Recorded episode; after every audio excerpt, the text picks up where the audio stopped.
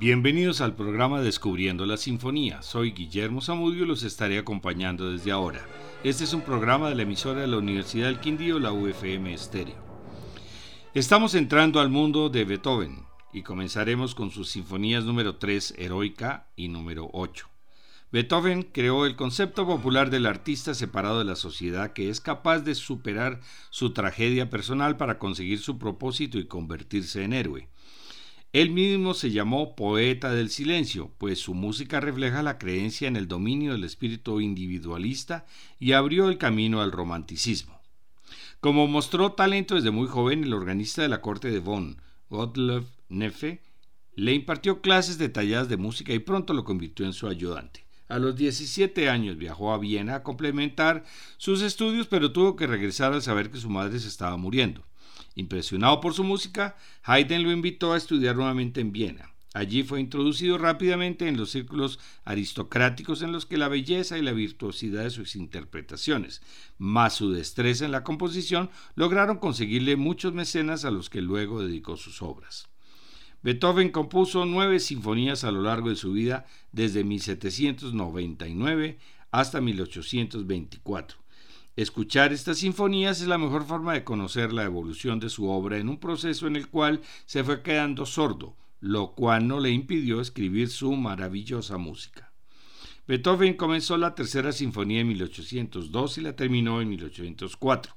La ejecutó por primera vez en privado en casa del príncipe Lobkowitz, de lo cual se hizo la película Heroica, el día que la música cambió para siempre. Su primera ejecución pública fue en 1805 con la dirección del propio Beethoven. Durante algún tiempo fue la preferida del compositor hasta que compuso la novena.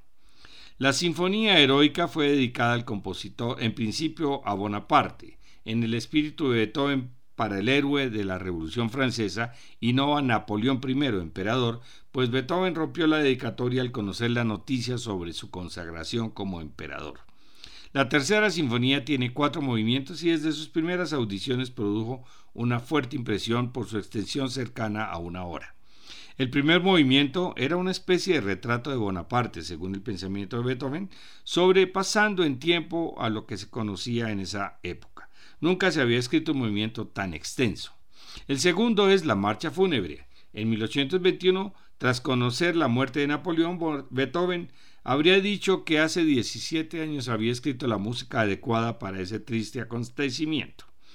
El tema del tercer movimiento, el scherzo, lo habría sacado Beethoven de una canción popular. La música del cuarto movimiento viene del final de su ballet Las criaturas de Prometeo, como si Beethoven continuara el tema del héroe Prometeo para aplicarlo a Bonaparte, su actual héroe, creador de un nuevo orden. Cuando la obra se publicó en 1806, Beethoven le dio el título de Sinfonía Heroica compuesta para festejar el recuerdo de un gran hombre. Este gran hombre era su ideal, un héroe inexistente, más bien el espíritu del heroísmo que interesaba a Beethoven. Los críticos juzgaron la obra como pesada, interminable y desilvanada, y que la obra ganaría mucho si Beethoven se decidiera a hacerle algunos recortes. Su flemática respuesta sería que encontraría en la heroica muy corta una vez que escribiera una sinfonía de más de una hora de duración. La obra forjó la leyenda de Beethoven como defensor de los derechos del hombre, admirador de la Revolución Francesa y propugnador de la hermandad entre los hombres. La marcha fúnebre, segundo movimiento, se ejecuta frecuentemente en ese tipo de ocasiones se escuchó en el funeral del presidente Franklin Delano Roosevelt y en las exequias del director y compositor Arturo Toscanini. También fue la elegía fúnebre para el servicio memorial a la masacre de Múnich en las Olimpiadas de 1972. Escuchemos el primer movimiento, alegro con brío, rápido y con energía.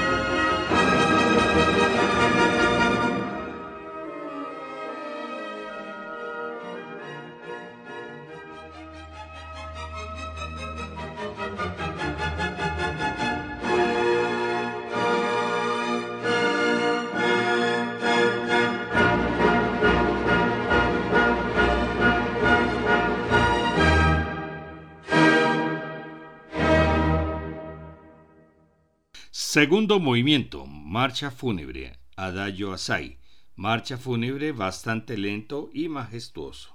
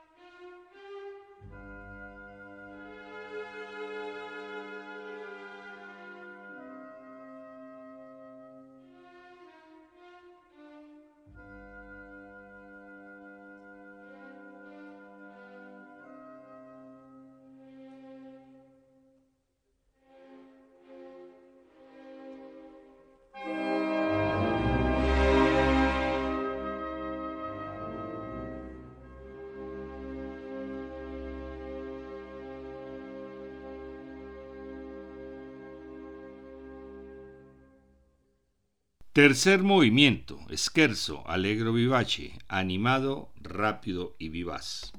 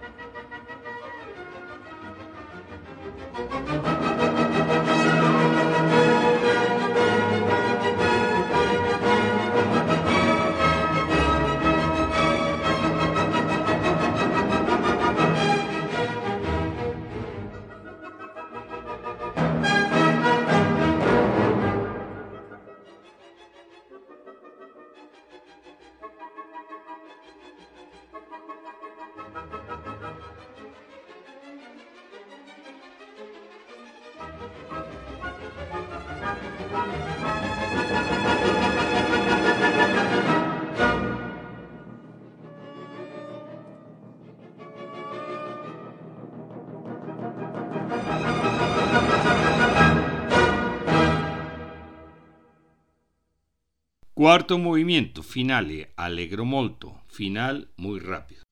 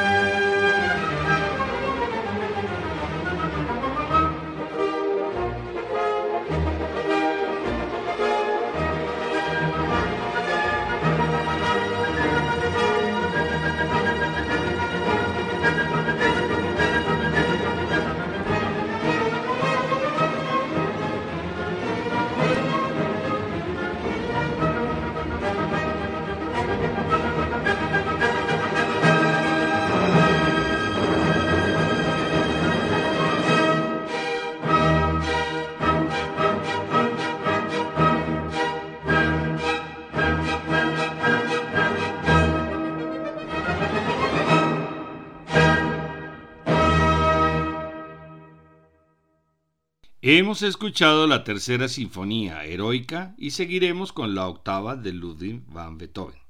Versiones de la Staatskapelle de Dresde con la dirección de Herbert Blomstedt.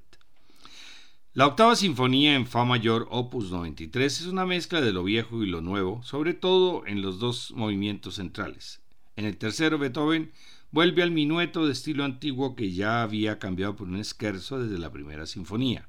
En el segundo suprime deliberadamente también el adagio o el andante y lo vuelve un alegreto esquerzando, donde se está burlando del tic-tac del recién inventado metrómetro de su amigo Metzl, quien también le fabricaba los audífonos para su sordera. El primer movimiento no tiene introducción como en la séptima, pues los violines anuncian el tema desde el comienzo. Según algunos entendidos, en el último aparece un tema húngaro donde los músicos están llegando a una fiesta. La octava sinfonía fue ejecutada por primera vez en una academia en febrero de 1814, donde se reponía la séptima sinfonía y la batalla de Vitoria, por lo cual la acogida fue reservada y el mismo Beethoven comentó que en el futuro esta sinfonía se presentaría sola y así no dudarían de su éxito. Vamos a escuchar la octava sinfonía de Beethoven con la misma orquesta Stadtkapelle de Dresde y la conducción de Herbert Bromstedt.